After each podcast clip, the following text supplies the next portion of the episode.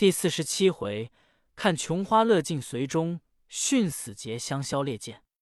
词曰：兴衰如婉转，光阴速，好景不中留。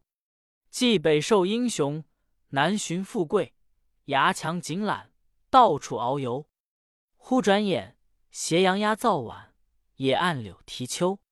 暗想当年，追思往事，一场好梦，半是扬州。可怜能几日花与酒，酿成千古闲愁。漫到半生消瘦，骨脆魂柔。奈欢愉万种，亦穷亦尽。愁来一日，无乐无休。说向君如不信，试看恋缠头。又调风流子，祸福盛衰相为以福。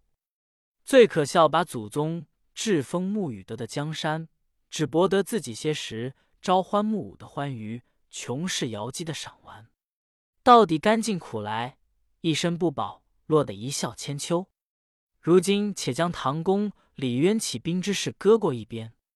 再说炀帝在江都吴城中又造起一所宫苑，比西苑更觉富丽，增了一座月观、迷楼、九曲池，又造一条大石桥。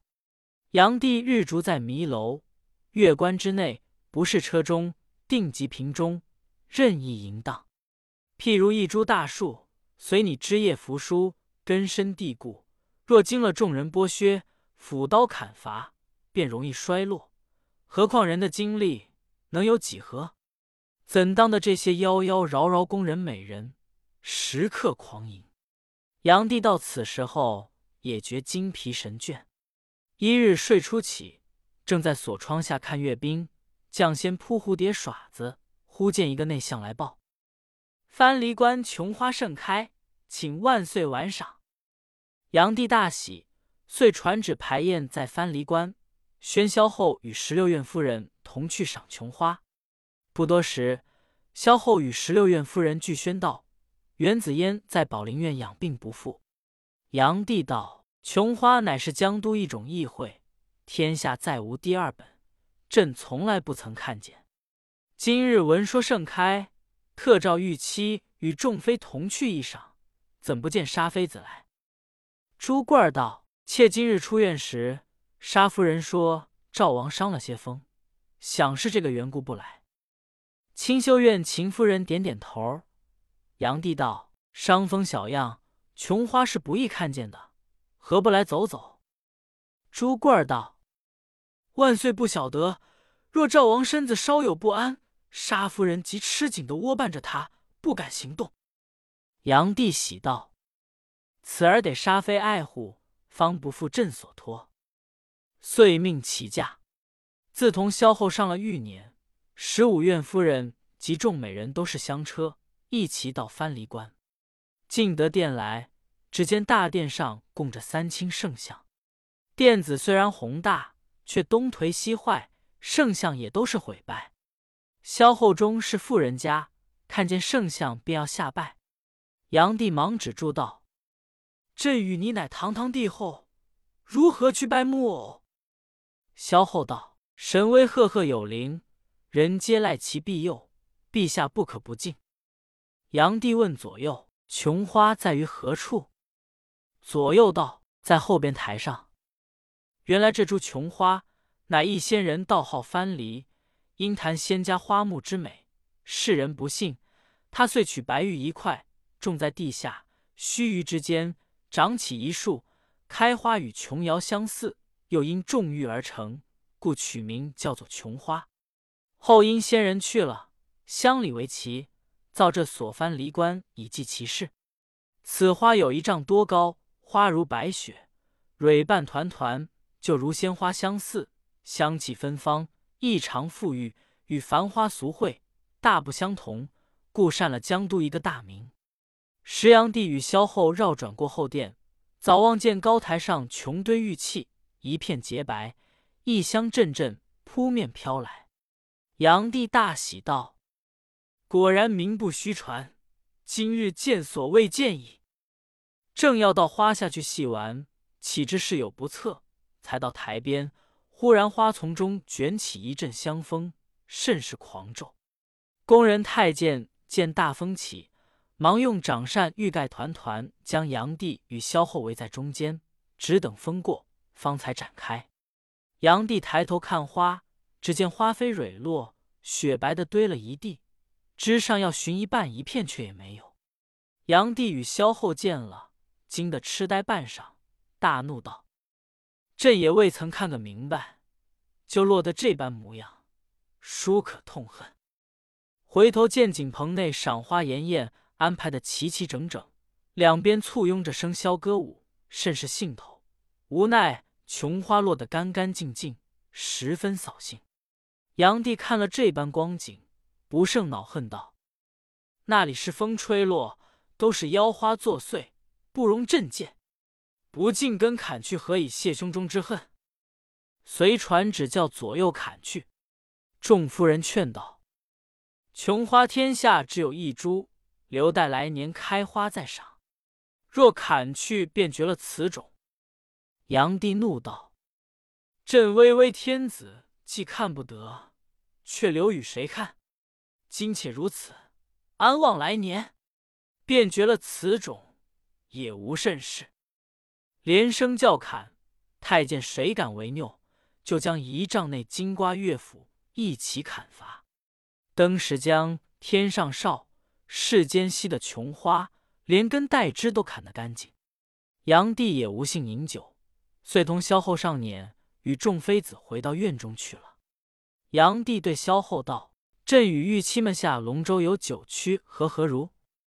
萧后道：“天气晴明，湖光山色必有可观。”炀帝吩咐左右摆宴在龙舟，去游九曲。于是，一行护从都迎进院中。炀帝与萧后众夫人等齐下龙舟，一头饮酒，一头游览。东撑西荡，游了半日，无甚兴趣。炀帝叫停舟起岸，大家上辇，慢慢的游到大石桥来。时值四月初旬，早已一弯新月斜挂柳梢，几对浓荫平铺照水。炀帝与萧后的撵到了桥上，那桥又高又宽，都是白石砌成，光洁如洗。两岸大树覆盖，桥下五色金鱼往来游泳。炀帝因琼花落尽，受了大半日烦闷，今看这段光景，竟如吃了一铁清凉散，心中觉得爽快，便叫停辇下来，取两个锦墩同萧后坐定，叫左右将锦褥铺满，与众夫人坐，摆宴在桥上。炀帝靠着石栏杆，与众夫人说笑饮酒。秦夫人道：“此地甚佳，不减画上平桥景致。”萧后问。此桥何名？炀帝道：“没有名字。”夏夫人道：“陛下何不就今日光景，提他一个名字，留为后日佳话？”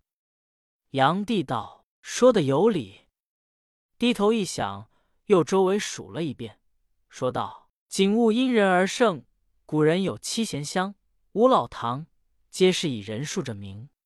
朕同玉妻与十五位妃子，连珠罐儿。”元宝、吴将仙、薛眼儿、咬娘、妥娘、阅兵七个，共是二十四人在此，竟叫他做二十四桥，岂不妙哉？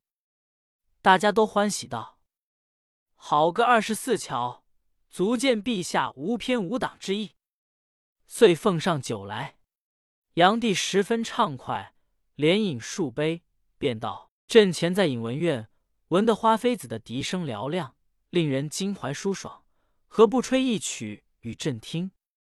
梁夫人道：“笛声必要远听，更觉悠扬婉转。”狄夫人道：“萧来在夏夫人院里望蝶楼上，听得李夫人与花夫人两个，一个吹一个唱，使出上绝笛是笛，歌是歌。听到后边，一会儿像尽是歌声，一会儿像尽是笛声，真听得神怡心醉。”萧后道。这等好盛会，你们再不来切我？炀帝问道：“他歌的是新词，是旧曲？”夏夫人道：“是沙夫人近日做的一支北骂玉郎，待上小楼，却也亏他做的甚好。”炀帝喜道：“妃子记得吗？是念与朕听，看通与不通。”夏夫人念道：“小院笙歌春昼闲，恰是无人处整翠环。楼头吹彻玉笙寒，住沈檀。滴滴雨影在秋千，柳丝长一攀，柳丝长一攀。玉钩手卷珠帘，又东风乍还，又东风乍还。闲思想，朱颜雕幻，兴不至，泪珠无限。知犹在，玉砌雕栏；知犹在，玉砌雕栏。正月明回首，春是阑珊。一重山，两重山，想下景依然。没乱煞，许多愁，向春江怎挽？炀帝听了，喟然道：“沙妃子竟是个女学士。”做的这样晴文兼治，左右快送两杯酒与李夫人、花夫人饮了，到桥东德月亭中听他妙音。花、李二夫人见盛意如此，料推却不得，只得吃干了酒，立起来。李夫人把狄夫人瞅着一眼，说道：“都是你这个周断人肠子的多嘴不好。”便同花夫人下桥，转到德月亭中坐了。那亭又高又敞，在院正中，两人执象板，吹玉笛，发绕梁之声，调律吕之和，真个吹得云敛晴空，唱得峰回配转。炀帝听了，不住口赞叹。时出七八里，月光有限。炀帝道：“树影浓暗，我们何不移席到亭子上去？”遂起身同萧后。众夫人慢慢听曲而行，刚到庭前，曲已奏终。二夫人看见，忙出庭来。炀帝对花李二夫人道：“因出家人口，听之令人魂销。二卿之计，可谓双绝矣。”宫人们忙排上宴来。炀帝叫左右快斟上酒来与二位夫人，又对萧后道：“今日虽被花妖拜兴。”然此计之赏心乐事，比往日更绝玩的有趣。萧后道：“赖仲夫人助兴的妙。”炀帝道：“月已沉没，灯又宴上，如何是好？”李夫人微笑道：“此时各带一只狄夫人做的银凤灯，可以不举火而有余光。”萧后忙问道：“迎凤灯是什么做的？”狄夫人道：“这是玩意儿。”什么好东西？听这个搅举的在陛下娘娘面前就乱讲，六月债还得快。炀帝笑道：“好不好？快取来赏玩赏玩。”狄夫人见说，只得对自己宫奴说道：“你到院中去，把简庄内做完的银凤单儿尽数取来。”又叫众工监把银虫尽数铺来，收在盒内。不一时。宫奴择了一个金丝盒儿呈与狄夫人，狄夫人把一只取起，将凤舌挑开，捉一二十个银虫放入，献上萧后。萧后与炀帝仔细一看，却是蝉壳做的翅翼，与凤体相连，顶上五彩绣绒毛羽，凤冠以珊瑚扎就，口里衔着一颗明珠，竟是一盏小灯，光映于外，戴在头上，两翅不动自摇。炀帝与萧后看了一会，说道：“妃子慧心巧思，可谓出神入化矣。”萧后道：“果然做得巧妙。”帝与宫人插在顶上，上有七八朵。狄夫人放入银虫，分送与众夫人。夫人中先送过的，也叫人取来带了，竟如十六盏明灯，光照一席。炀帝拍手大笑道。奇哉！萤虫之光，今宵大事有功，何不叫人多取些流萤，放入院中？虽不能如月之明，亦可光分四野。萧后道：“这也是奇观。”炀帝便传旨，凡有宫人内监收得一囊萤火者，赏绢一匹。不一时，那宫人内监以及百姓人等收了六七十囊银。炀帝叫人赏了他们绢匹。就叫他们庭前庭后、山间林间放将起来。一霎时望去，恍如万点明星，灿然碧落，光照四围。杨帝与众夫人看了，个个鼓掌称快，传杯弄盏，指引到四谷回宫。如今曼提杨帝在宫院日夜荒淫。却说宇文化及是宇文述之子，官拜右屯卫将军，也是个庸流，兄弟至极，是个凶狡之徒。当杨帝无道时，也只随波逐浪，混账过日子。故此东巡西狩，直至远征高丽，东迎西建，丹阳起建宫殿，也不见一句。临了到盗贼四起，要征伐征调，却做不来。要寻衅共馈，看看不给，君臣都坐在江都，任他今日失一县，明日失一城，今日失一仓，明日失一岭，君也不知，臣也不说，只图挨一日是一日。及至有报来说李渊反了，要起兵杀入关中，那时随驾这些臣子都是没主意了。先是郎将窦贤领本部逃回关中。随主闻之，差兵追斩。这一杀到不好了，在江都要饿死，回关中要杀死，要在死中求生，需要寻出个计策来。使虎贲郎将司马德堪、原里直阁裴虔通、内史舍人袁敏、虎牙郎将赵行书、阴阳郎将孟炳、勋带杨世览共同商议道：“我们一齐都去，自然没兵来追我们，就追我们也不怕了。”这几个人还不过计议逃走，内中宇文智己晓得此谋，便道：“主上无道，威令上行，逃去还恐不免。我看天丧随家，英雄并起。如今同心已有万人，不若共行大事。这是帝王之业，大家可以共享富贵。”众人齐声道：“好！”议定以画戟为主，司马德堪先召骁勇首领。说这举大事之意，众皆允从了。先到了御厩中的马，打点器械。华吉又去结连了司空卫士。这是渐渐宣传，宫中院中都有人知道。石咬娘试宴，奏闻炀帝。炀帝令差随字以补屈弊。咬娘道：“随乃国号，有耳扮演，中间公字，王不成王。”又无之字，定难走脱。又命差朕字。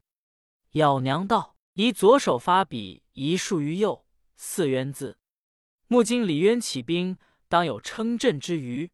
若直说陛下，此月中一止八天耳。”炀帝怒道：“你命当尽在何日？”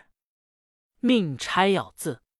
咬娘道：“命尽在今日。”炀帝道。何以见之？咬娘道：“咬字十八日，更无余地。今适当其妻耳。”炀帝大怒，命武士杀之。自此再无人敢说。常照镜道：“好头颈，谁当砍之？”又仰观天象，对萧后道：“外边大有人屠农，然农不失长成功，汝不失为沈后耳。”如今且说王毅，久已晓得时势将败，只恨自己是外国之人，无力解救，只得先将家财散去，结识了守院太监郑礼与各门宿卫，并与文手下将士分外亲密。打听他们准在甚时候，必要动手，忙叫妻子将婷婷跟一个小年纪的丫鬟上了小空车，往院里来。那江婷婷时常到院的，无人敢阻拦。他便下车，与丫头进到宝林院中。只见清修院秦、文安院嫡、启英院下、仪凤院里四位夫人与元宝、沙夫人、赵王共六七个，在那里围着抹牌。沙夫人看见了江婷婷进来，忙问道：“你做了？外边消息怎样的光景？”江婷婷道：“众夫人不见礼了，外边尸体只在旦夕。”亏众夫人还在这里闲坐，王毅叫我进来，问沙夫人是何主意。众夫人听见，居掩面啼哭，唯沙夫人与元宝不哭。沙夫人道：“哭是无益的，你们众姊妹作何行止？”秦夫人道：“眼前这几个都是心腹相照的，听凭姊妹指挥。他们几个前夜说的，一年里头，圣上进院有限，有甚恩情，冬天也是佛，西天也是佛，凭他怎样来罢了。这句话就知他们的主意了，管他则甚。沙夫人道：“我没有什么指挥，我若没有赵王，生有生法，死有死法。如今圣上既赵王托我，我只得把大事。”指着江婷婷道：“靠在他贤夫妇身上。你们若是主意定了，请各归院去，快快收拾了来。”众夫人见说，如妃各归院去了。唯元子嫣熟识天文。晓得随数已尽，久已假托养病，其细软早已收拾在宝林院了。三人正在那里算计出路，只见薛姨儿直抢进院来，见了江婷婷，说道：“好了，你也在这里。刚才朱贵儿姐叫我拜上沙夫人，外边信息紧急，今生料不能相见矣。赵王是圣上所托，万物有负，我想我亦受万岁深恩。”本欲与彼相死，今因朱贵姐再三叮咛，只得偷生前来保驾。沙夫人道：“我正与江妹打算，七八个人怎样去法？”薛眼道：“这个不妨，贵姐已与我安排停当。”袖中取出一道旨意，乃是前日要差人往福建采办剑兰的旨意，虽写因万岁连日病久，故未发出。贵姐因要保全赵王，悄悄窃来，付与乙儿与夫人，商酌行动。沙夫人垂泪道：“贵姐可谓忠贞两尽矣。”正说时，只见四位夫人多是随身衣服到来。沙夫人将野儿取来的旨意与他们看了。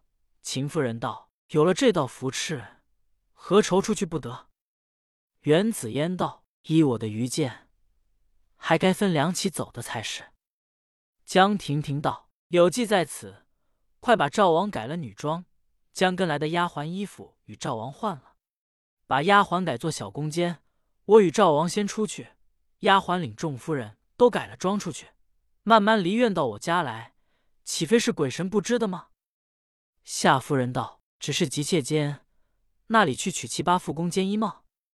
沙夫人道：“不劳你们费心。”我久已预备在此，开了香笼，搬出十来套新旧那件衣服鞋帽，众夫人大喜，如飞穿戴起来。沙夫人正在那里替赵王改装，看了四位夫人，说道：“惭愧，你们脸上这些残脂剩粉犹在，怎好胡乱行动？”众夫人反都笑起来。婷婷见赵王妆已完，日色已暮，沙夫人取个金盒儿。放上许多花朵在内，与赵王捧了。江婷婷对丫鬟道：“婷回，你同众夫人到家便了。”说了，同赵王漫步离院，将到院门口，上了车。原来王毅见妻子进院去了，如妃来寻正理，到家去灌了他八九分酒。放他回来时，正理带醉的站在院门首，看小太监翻筋斗，见江婷婷的车儿，便道。王奶奶回府去了，刚才咱在你府上大扰。江婷婷道：“好说，有慢。”郑理笑道：“这小姑娘又娶了我们院中的花去了。”江婷婷道：“是夫人见会的。”说了，放心前行。不过李许已到家中，王毅看见赵王，叫妻子不要改赵王的装束，藏在密室，自己如飞出门。到院门打听，只见七八个内监大模大样，丫鬟也在内，大家会议，领到家中，忙收拾上路。各门上都是他钱财结识的相知，谁来阻挡他？比及掌灯时候，与文化及领兵动手。到掖庭时，王毅领赵王众夫人已出进城矣。再说杨帝平日间怕人说乱，说乱的就要被杀。谁料今日至此地位，原觉情景凄惨，同萧后躲在西阁中相对浩叹。一夜中，只听得外边喊声震天，内间连连报道：“杀到内殿来了！屯卫将军独狐胜杀了，牵牛独孤开元也战死了。一班贼臣捉住一个宫娥，下问他随主所在。宫娥说在西阁中。裴虔通与元李靖到西阁中来，听得上面有人声，知是杨帝。马文举就拔刀先登，众人相继而上。只见炀帝与萧后并坐而泣，看见众人，便道：“汝等皆朕之臣，中年后路重爵，给养汝等，有何亏负？为此篡逆？”裴虔通道：“陛下只图自乐，并不体恤臣下，故有今日之变。”只见背后转出朱贵儿来。用手指定众人，说道：“圣恩浩荡，尔等安得昧心？不必论中年后路，只前日律汝等侍卫多系东都人，久客思家，人情无偶，难以久处。传旨将江都境内寡妇厨子搜到宫下，听汝等自行匹配。圣恩如此，尚未不体恤，妄思篡逆也。”杨帝接说道。朕不负汝等，何汝等负朕？司马德堪道：“臣等实负陛下，但今天下已叛，两京贼惧，陛下归已无门，臣等生亦无路。今月臣节已亏，实难改悔，唯愿得陛下之手，以谢天下。”朱贵儿听了，大骂道：“逆贼焉敢口出狂言！”万岁虽然不得，乃天子至尊，一朝君父，冠吕之名分领领。汝等不过侍卫小臣，何敢逼胁成于妄图富贵，以受万世乱臣贼子之骂名？裴虔通见说，大怒道：“汝耶庭见弊，何敢巧言相毁？”朱贵儿大骂道：“背君逆贼，汝是兵权在手耶？”隋家恩泽在天下，天下岂无一二忠臣义士为君父报仇？秦王之师一急，那时汝等碎尸万段，悔之晚矣。马文举大怒道：“淫乱贱婢，平日以狐媚蛊惑君心，以致天下败亡。不杀汝，何以谢天下？”即便举刀向贵儿脸上砍去，贵儿骂不绝口，跌倒在地。可怜贵儿玉骨香魂都化作一腔热血。马文举既杀了朱贵儿，一手执剑，一手进来要扶杨帝下阁。只见封德仪走上阁来，对司马德堪道：“许公有令，如此昏君不必扶来见我，可急急下手。”萧后听见，着实哀告众人道：“众位将军，主上时事不得，可看旧日绝路面上。”叫他让位与众位将军，赐将军何门铁券，将他降为三公，以避余生。未知众位将军以为可否？只见元宝憨憨的走来，听见萧后千将军、万将军在那里哭叫，笑向萧后道：“娘娘何苦如此？料想这些贼臣没有忠君爱主的人在里头，肯容万岁安然让位，同娘娘及时行乐了。”又对杨帝道：“陛下常以英雄自诩，至此何堪恋恋此躯？求这般贼臣，人谁无死？妾今日之死于万岁面前，可谓死得其所以。妾先去了，万岁快来！”马文举忙把手去扯他，宝儿睁着双眼，大声喝道：“贼臣休得近我！”一头说，一头把佩刀。向向上一吻，把身子往上一耸，直顶到梁上，窜下来，向内鲜血如红雨的往人喷来。